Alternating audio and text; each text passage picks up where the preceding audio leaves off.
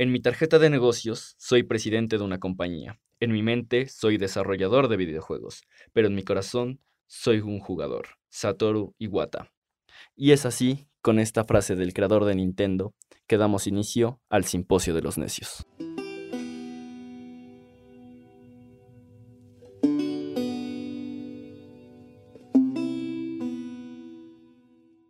Me encuentro en una nueva ocasión con mi compañero Yule, Aquí activo como siempre, bebé. con mi compañero Dan, Que dice que dice hola. y yo soy Afatos para hablar del The Last of Us 2, un juego que ha venido con muchas polémicas y que ha sido tendencia en los últimos meses, diría yo, y que lleva siendo tendencia hasta el momento por ciertos tipo de material forzado, por así decirlo. Eh, quisiéramos dialogar sobre eso y saber las opiniones tanto de mis compañeros como de nuestros escuchas. Bueno, entendiendo de que ya todos aquí los presentes hemos jugado el juego, ya todos los presentes hemos visto un gameplay, creo que los tres estamos pues bien en la capacidad de opinar sobre un juego tan polémico. Yo sinceramente, desde la opinión personal, pienso que lejos de que ha sido un juegazo, las críticas que recibió el juego son exageradas, son completamente exageradas y ya no se tomaron en cuenta factores tan vitales para un juego que se todas las críticas que estaban dirigidas hacia él eran completamente fuera, fuera de tono. ¿Qué críticas? ¿Qué, ¿De qué críticas hablamos? ¿Qué, qué decía? Muchas personas criticaban un aspecto del juego en específico y era precisamente el final.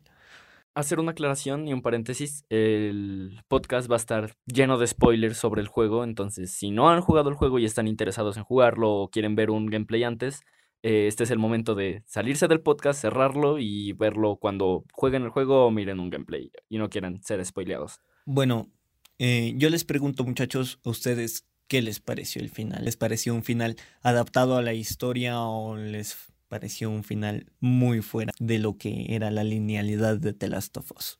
Mm, Viendo la narrativa del juego, yo digo que el problema no fue tanto el final, sino la forma en la que te contaron la historia. Eh, saliéndonos del tema de que si el juego era necesario o no, porque el final de The Last of Us 1 lo cerró con un broche de oro que dejó muy, muy, muy alta la balanza, por así decirlo. O sea, que la expectativa del siguiente, si lo iban a sacar, iba- era demasiada.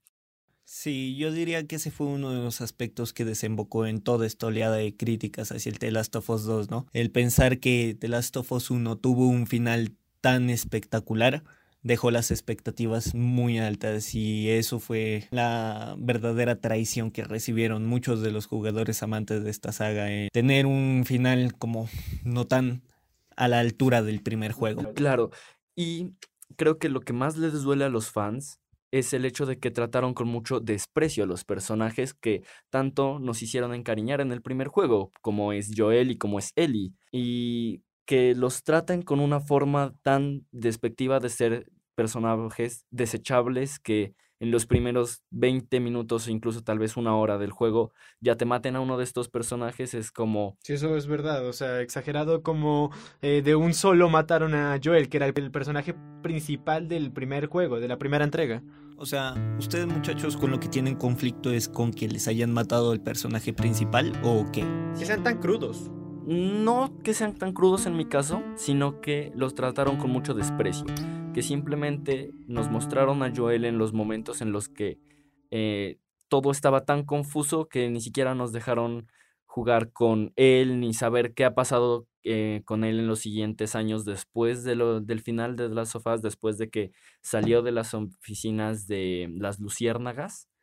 Entonces era como que apenas estoy entrando a este mundo nuevo, porque es un mundo nuevo que no conocemos, y lo único que conozco es el anterior juego en el cual estuve jugando con Joel el 90% del tiempo, y en los primeros 20 minutos del juego me lo asesinan. O sea, como la queja que tú vienes a presentar es, bueno, es un personaje al que le tenemos mucho cariño y nos lo matan de una manera tan cruda, o sea, sí, como que no se dejó disfrutar del personaje en, en- la segunda entrega. Sí, y, y, con, y después, o sea, después de que te lo matan, te empiezan a mostrar flashbacks del pasado, de lo que ha pasado en estos últimos, eh, no recuerdo exactamente cuántos son, creo que cinco años, desde que salieron de las oficinas de las luciérnagas y son flashbacks fríos, flashbacks que no te muestran nada realmente y que el único flashback que medio te muestra el cariño que le tenías a estos personajes es en el que están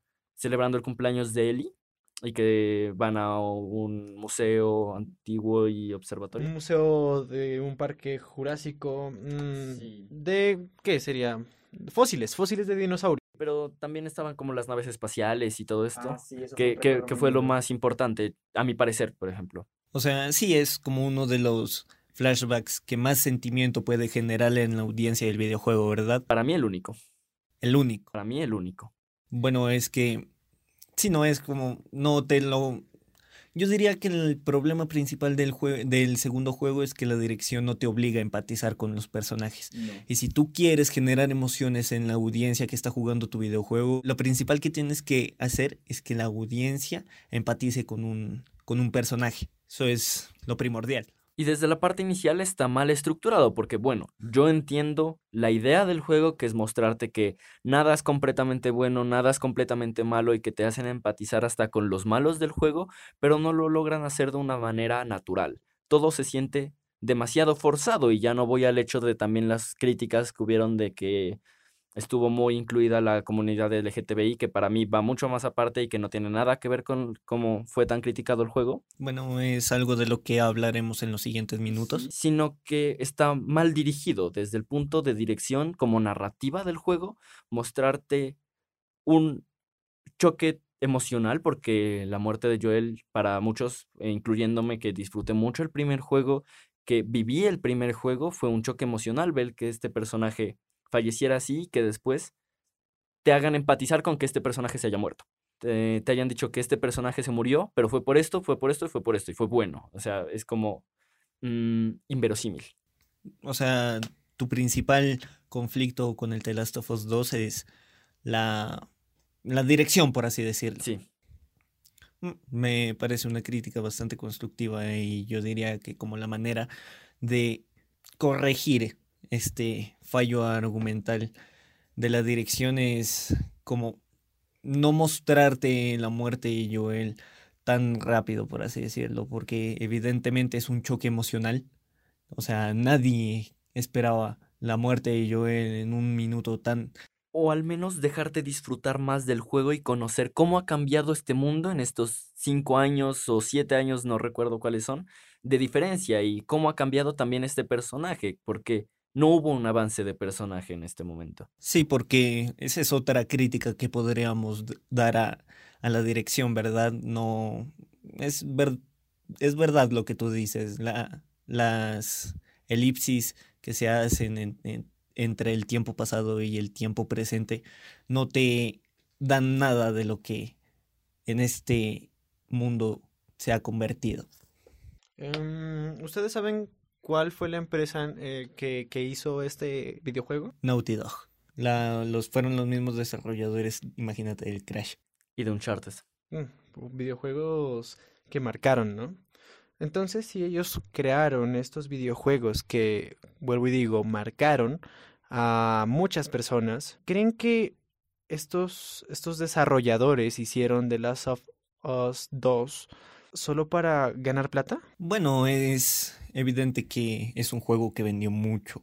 O sea, imagínate que a los tres días de su lanzamiento ya había vendido cuatro millones de entregas.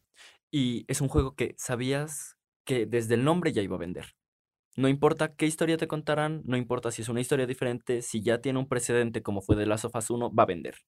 Eh, claro, yo, yo me acuerdo que cuando eran los eventos gaming, el E3, ¿E3 se llama? Sí. Sí, ¿no? El L3, y presentaron el tráiler de The Last of Us 2, todos ya se hicieron a la expectativa de que va a ser un juegazo para el 2020. Eh, la cosa es que no quiero que todo sea críticas. Debo admitir que a mí me encantó el juego, que a pesar de tener muchos problemas de guion y de narrativa, el juego es muy brutal y hay muchas cositas que se las reconozco y que las diremos ahorita. Y perdón por interrumpirte. Es que la experiencia de juego es algo muy aparte de la narrativa de este mismo.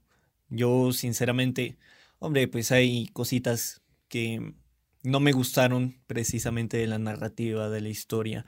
Todos estos flashbacks, las elipsis que son, en mi opinión, algunas innecesarias. Todo esto eh, son detalles que obviamente hay que tener en cuenta porque pues si tú estás pagando por un producto lo que esperas es calidad. Más sin embargo, el juego es disfrutable, es recomendable para las personas que todavía no lo han jugado. Es un juego que, bueno, a lo mejor no te aporta nada y a lo mejor sí. Con respecto al juego, que no todo es negro, como ya lo dije, no todo es malo, a pesar de que la narrativa no sea buena, no digo que sea la peor, o sea, es una narrativa mala para lo que fue el de las Sofas 1, pero es una narrativa buena comparada con otros juegos y con otras entregas, eh, tanto incluso de la misma empresa Naughty Dog, pero sí hay cositas a tener en cuenta y hay algo bastante interesante que fue eh, la inteligencia artificial de los enemigos mejoró bastante en esta entrega. Los gráficos, a pesar de ser una consola, pues que ya es desde el 2013, la PlayStation 4 ya es bastante antigua. Han mejorado un montón la renderización del juego, los tiempos de carga también no son demasiado largos.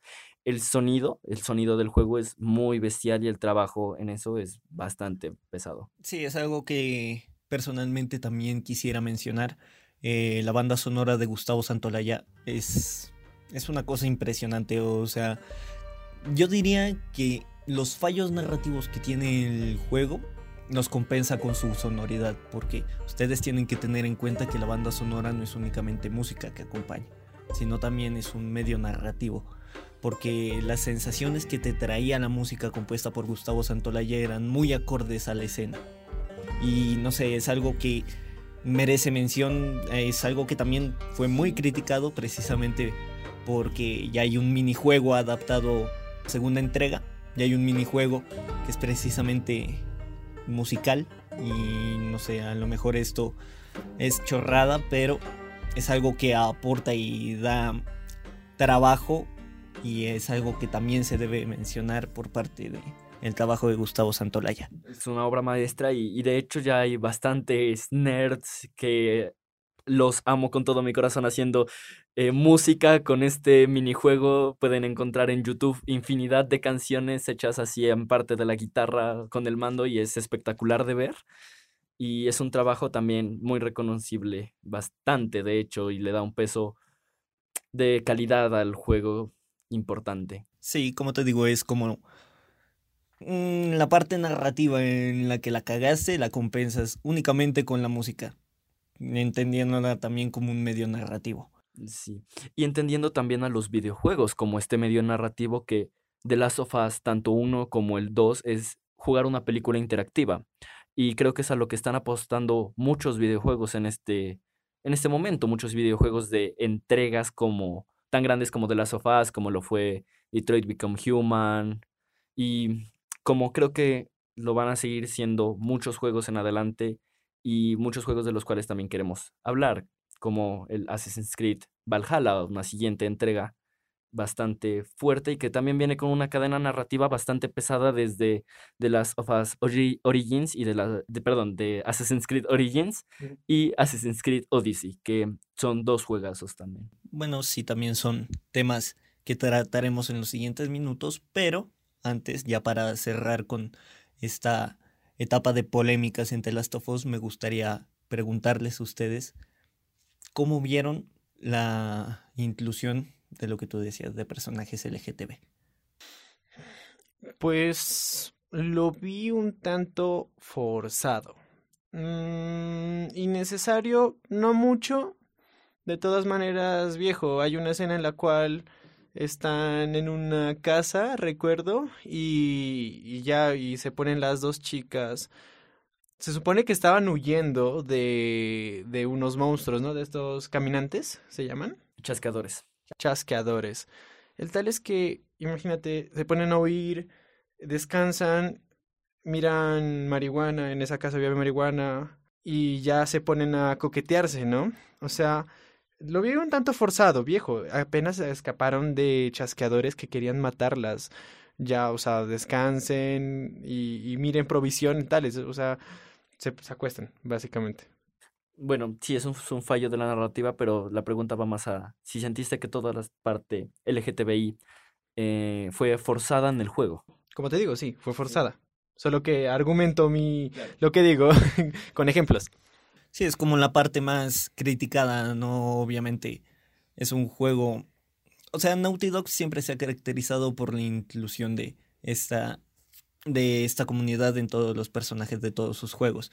Más sin embargo, yo siento que el error que cometieron en incluir esta comunidad es como forzarlo hasta el punto de que se vuelve un tema principal en el juego. Porque no sé si ustedes se hayan dado cuenta, pero en muchos textos, en muchos diálogos o en muchas de estas carticas que uno se encontraba coleccionables en el juego se menciona personajes de la comunidad de GTB. Y aunque no sea nada malo, pues yo digo, hombre, no, no, no es necesario que todo el tiempo se esté hablando de, de estos Y al personajes. decir que no es necesario, creo que tampoco va a la parte de que se tiene que poner de, de una forma heteronormativa, sino que simplemente no se debe de mencionar también la sexualidad de las personas. Nadie va gritando por la calle, soy hetero en un juego donde te van a ir a matar zombies realmente. Sí, o sea, ya lejos de que, bueno, es importante la inclusividad de personajes, no es lo que te digo, no es nada necesario que estos personajes se autoproclamen de una manera, bueno, siguiendo su sexualidad tanto en el juego.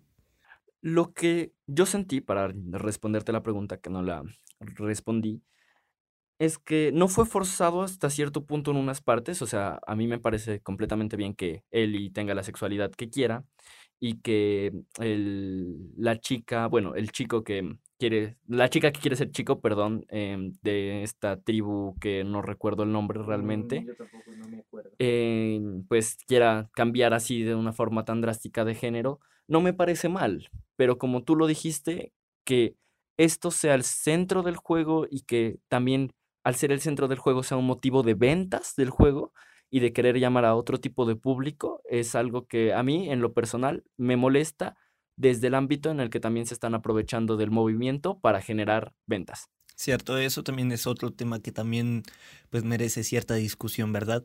El que una empresa tan reconocida como Naughty Dog de una u otra manera se haya aprovechado del movimiento que está generando la comunidad LGTB para vender su juego, pues hombre, también es bastante feo, ¿verdad?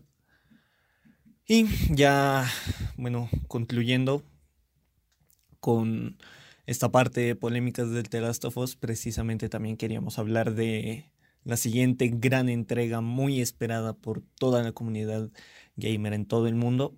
En lo personal yo lo espero muchísimo. Mm, Personalmente también el Assassin's Creed Valhalla.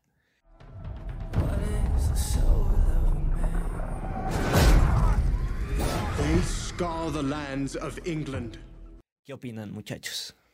La verdad yo le quiero hacer una crítica muy fuerte al Assassin's Creed y, y es que, viejo, eh, Assassin's Creed se considera, ya se convirtió en un juego monótono. Que otra cosa tenga historia y, y que le quieran medio adaptar la historia, vaya y venga. De todas maneras, para los conocedores del juego Assassin's Creed, ya sea de con Altair o con el tal, con todos los personajes. El juego es básicamente escalar, puntos de sincronización, eh, quedarte en sigilo, matar jefes y, ya, nada más. Y parkour, puro parkour, fin de la historia. Ya que lo cautivador de los juegos de Assassin's Creed sea ver estructuras, y sea ver la historia es genial. Por ejemplo, yo me acuerdo de Brotherhood, Assassin's Creed Brotherhood, eh, pues estás en Roma, ¿no? Estás en Roma y miras las esculturas. Eso es, eh, me pareció fascinante de ver. Pero de ahí, pues digo, es algo monótono. Bueno, el, el más disgustado de todos nosotros con la opinión que acabas de dar es Felipe. Para las personas que no pudieron ver la reacción, Sí, casi se desmaya al, ver- al escucharme. Muchísimo. A ver, coméntanos, coméntanos. Eh, bueno, hay que entender que la saga de Assassin's Creed su- sufrió una transición bastante importante después de, bueno, no recuerdo qué entrega, pero la, que pasó la siguiente fue la entrega de Origins, con la que nos trae esta trilogía que es Origins, Odyssey y Valhalla, que nos habla más como desde las mitologías antiguas Y en estos últimos tres juegos empiezan a implementar muchísimas cosas que salen desde la que se salen de la monotonidad del Assassin's Creed. Porque sí, te admito que los primeros juegos fueron muy monótonos, hasta el punto en el que dices que es llegar, escalar, hacer parkour, sigilo, matar y ya. Y tirar los puntos de control donde hay vistas bonitas. Pero por ejemplo, en el eh, Odyssey cambian al punto de que interactúas entre guerras entre espartanos y atenienses, en el que tienes que ir conquistando castillos, en el que vas a liderar un ejército y no simplemente te quedas en el sigilo, cosa que también te da la posibilidad de hacer. También están eh, los asesinos que te están buscando y la historia narrativa que te empieza a contar desde el Odyssey, digo, desde el Origins hasta el Odyssey, que es el juego que, el último juego que ha salido hasta el momento, es bastante pesada y bastante bien argumentada y cosa que saca mucho desde la monotonidad. Por ejemplo, que hayan personajes históricos como eh, Sócrates en el juego de Odyssey es bastante, bastante importante y hay unas conversaciones bastante interesantes el hecho de también que incluyeron a los barcos, las guerras navales, es algo que también saca un poco de la monotonidad. Y todos los puzzles que siempre ha manejado Assassin's Creed, que creo que son bastante infravalorados. O sea, yo diría que la queja que tiene el Dank es como la mecánica del juego, ¿no? Porque yo personalmente no he probado los juegos que Afatos acaba de mencionar, pero sí he probado juegos en plan el Brotherhood, eh, y todos pues los anteriores al Origins. Y sí, es algo que se tiene que admitir, es un juego, o sea, en su momento fue un juego que la mecánica de la jugabilidad era la misma en todos los casos. Y por ejemplo, algo que me hypea bastante con la siguiente entrega del Valhalla, y es algo que en el momento en el que lo anunciaron en la presentación del juego en Ubisoft, es que vas a poder hacer tu propia aldea vikinga y vas a poder mejorar tu aldea vikinga para mejorar tu ejército. Y que no son simplemente combates en los que te escondes y vas a pelear, sino que es más un juego dirigido a otro tipo de público, algo más tipo de Witcher 3, por ejemplo, otro gran juego que eh, maneja también un poco de sigilo, pero más que todo estirándote de frente.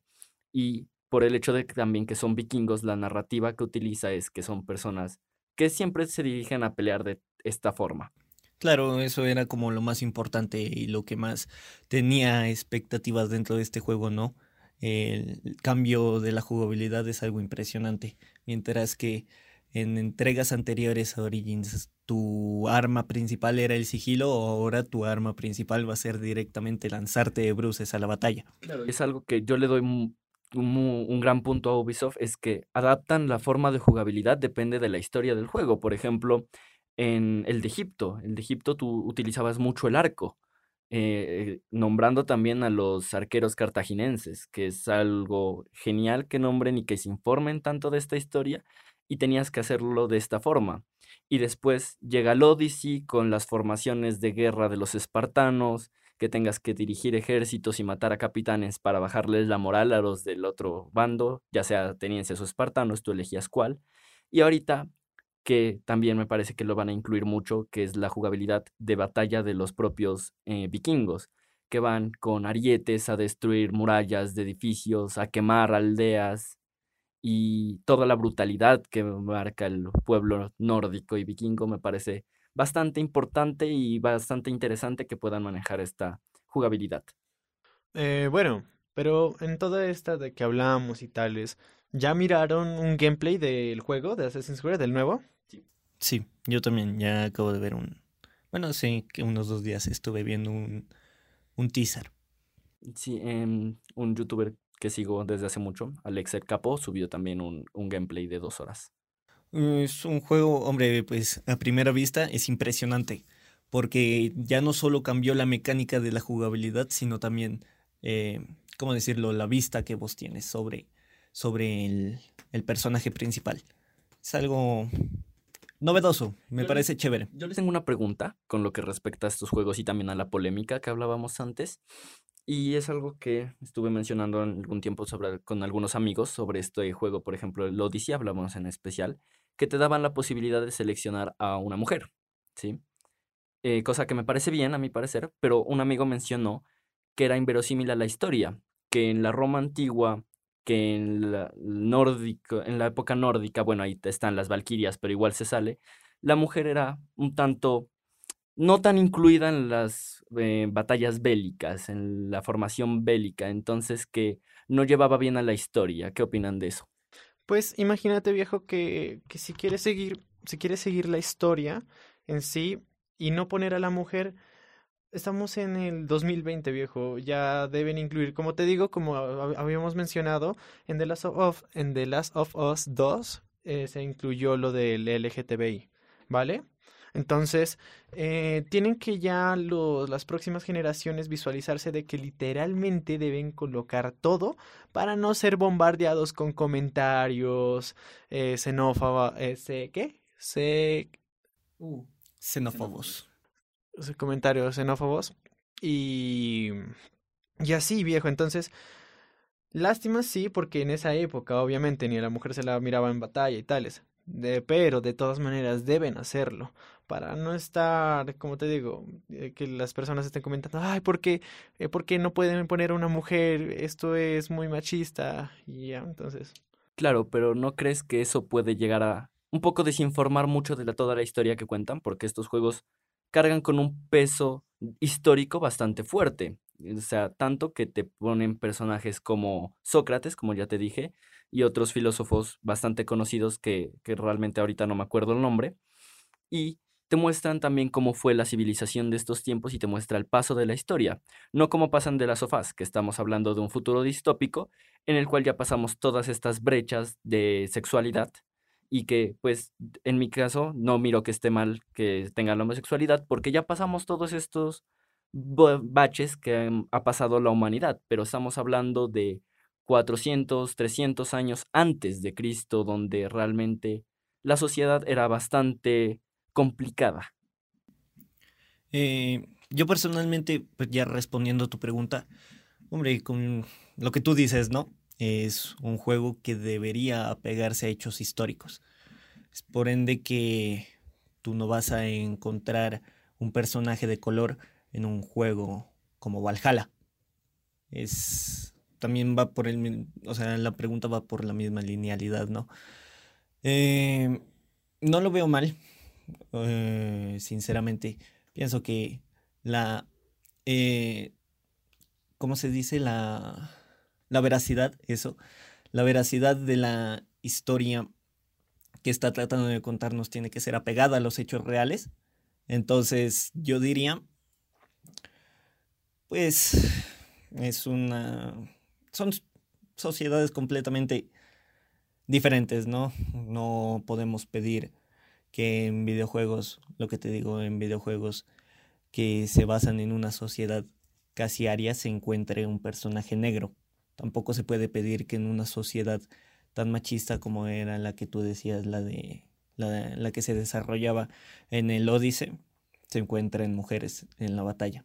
No sé, es desapegado a, a la historia. Claro. Y me causa mucha curiosidad que sea tan desapegado en ese punto, pero que, por ejemplo, muestre cómo era el homosexualismo entre soldados, que era algo muy importante en, la, en el Atenas antiguo, que eh, pues copular con otros hombres en, antes de la batalla era algo que le daba virilidad a los soldados, y eso lo mencionan variadas veces, y es verosímil y logran adecuar esto a la historia, pero realmente si tú juegas con el personaje femenino, porque yo probé el juego en ambos, en, en ambas opciones, tanto masculino como femenino para ver si cambiaba algo en la historia, realmente no cambia nada y te muestran los mismos tipos de combate, pero pues obviamente quitando este hecho de la homosexualidad. Cuando tú juegas con la mujer, no hay homosexualidad entre soldados porque el resto de soldados son hombres.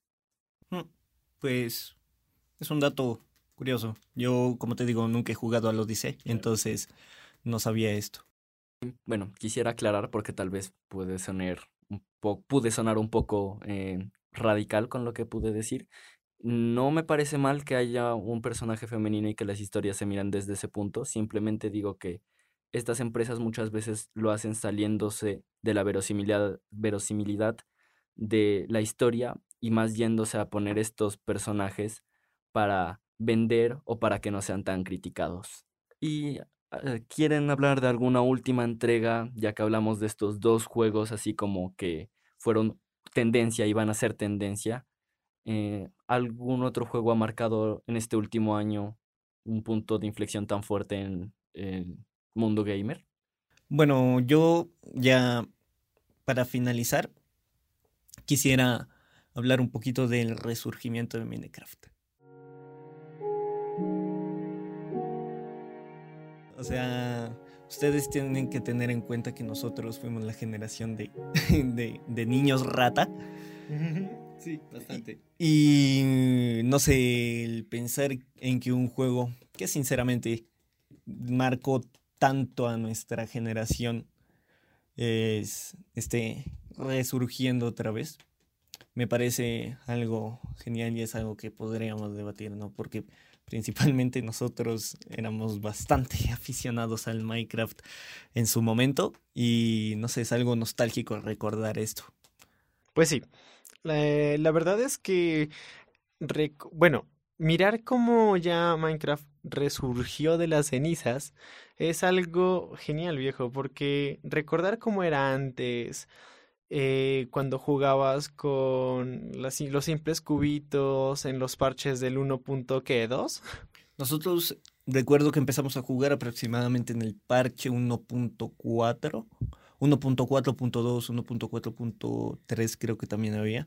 Por, esa, por esos parches nosotros empezamos a jugar. Ya está como en el 1.16, algo así, ¿no? La actualización de ahora es el 1.16 que ya crearon un mundo nuevo para el Nether. Sí, estuve revisando. La verdad me da mucha alegría que vuelva a renacer el Minecraft. ¿Lo, has jugado? ¿Lo has jugado? Eh, creo que todavía no ha salido. Ah, ya salió. Yo ya lo estoy jugando. Es una locura total, viejo. Me falta por explorar, claro. Inclusive, es que ya, ya está tutoriales. A mí me gusta ver eh, tutoriales de cómo crear casas geniales en, en los mapas. Y miré uno de cómo crear tus casas dentro del Nether con los elementos nuevos del Nether. Como para que duermas adentro como para que pongas una cama en el Nether. Ponga, sí, no, yo creo, ¿se podrá dormir? Eso sí no sé. Se supone que no, no, se supone que no se puede dormir, pero hay algo en esos biomas. El tal es que tengo que mirar bien, obviamente. Mira, yo diría que lo que sacó bomba y otra vez le dio esa relevancia que antes tenía el Minecraft en estos tiempos es son las actualizaciones. O sea, ustedes recuerdan que en el momento en, la actualización de parche 1.6.2, ¿ustedes recuerdan que agregaron caballos? Sí. Todo el mundo se revolucionó con eso. Y tengan en cuenta que antes del 1.6.2 no habían agregado absolutamente nada. O nada que sea pues algo impactante de ver. No sé si ustedes recuerden que luego de agregar los, los caballos, como que los desarrolladores del videojuego se percataron de que esto de agregar bastantes eh, mobs y todo ello empezaba a gustar a la gente. Y fue inmediatamente después que sacaron la actualización de los conejos. Claro, sí. No sé, yo creo que el resurgimiento de Minecraft, pues en parte se lo agradezco mucho a los influencers que empezaron series. Eh, pues PewDiePie empezó a volver a jugar Minecraft y después la comunidad española con Karmaland, por ejemplo, y otros tipos de entregas ayudaron a la visibilización de nuevo de este juego, de Minecraft y ver las posibilidades que hay también.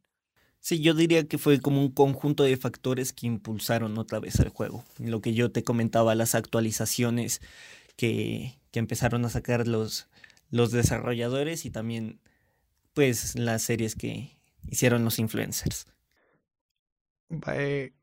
Verán, esto es importante porque o sea, salgamos ya de lo de lo wow, de lo estético, de que Dios mío, los caballos, después las monturas, etcétera, y vayámonos un poco más a lo a lo fabuloso que es este juego y lo medianamente completo que puede ser. Miren que uno primero con las estructuras que puede tener. Eh, y, piensen más que todo en el redstone. Todo lo que puedes hacer con mecanismos y complejos, porque no es nada fácil hacer buenos mecanismos con redstone.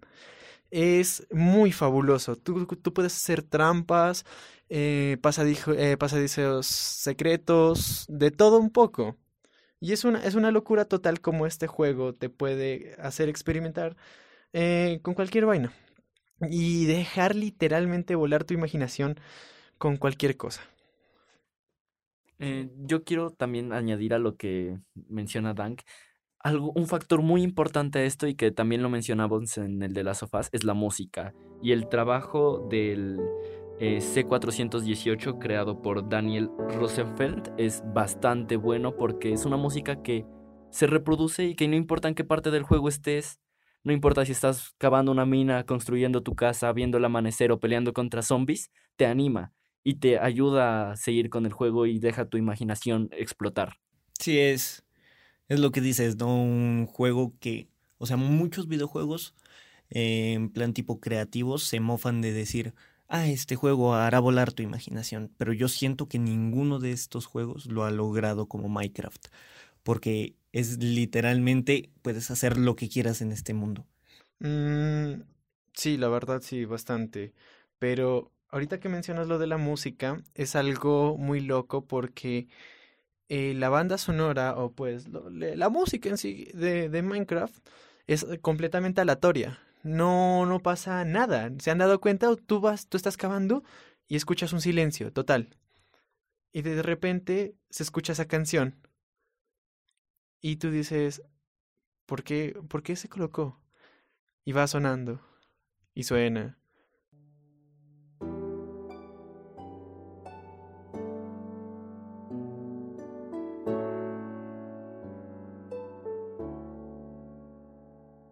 Eh, el tal es que imagínate ahora que el diseñador dijo, ¿cómo puedo crear este, cómo puedo poner la música dependiendo dónde tú vayas?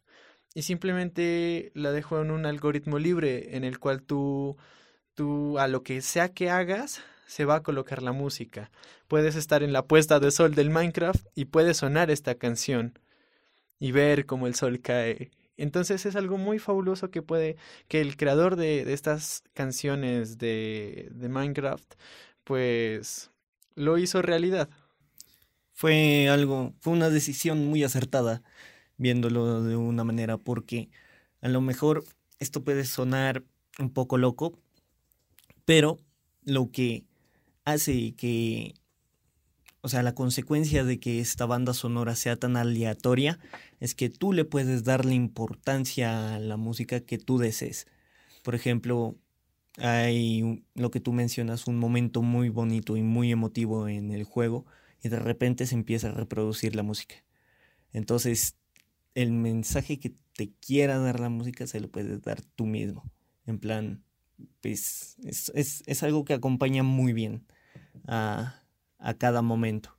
Y bueno, el creador de esta música me parece que hizo algo súper ingenioso porque el juego tiene un problema de estructuración y es que no puede reconocer espacios. Cuando tú estás en una cueva, el juego reconoce que tienes cubos al lado, que tienes cubos arriba y que tienes cubos al otro lado, ¿sí?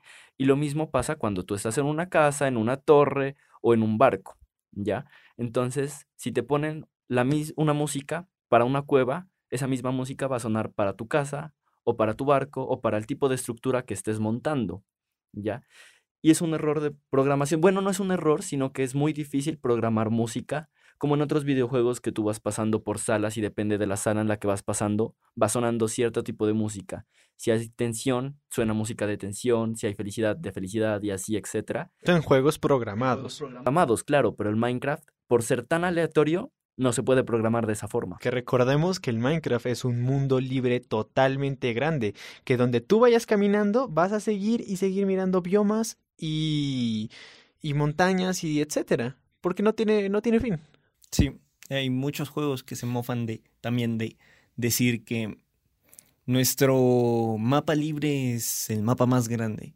Pero es que ustedes tienen que tener en cuenta que Minecraft va desarrollando sus mapas conforme a vos los vas explorando. Es algo muy, muy, muy chévere del Minecraft.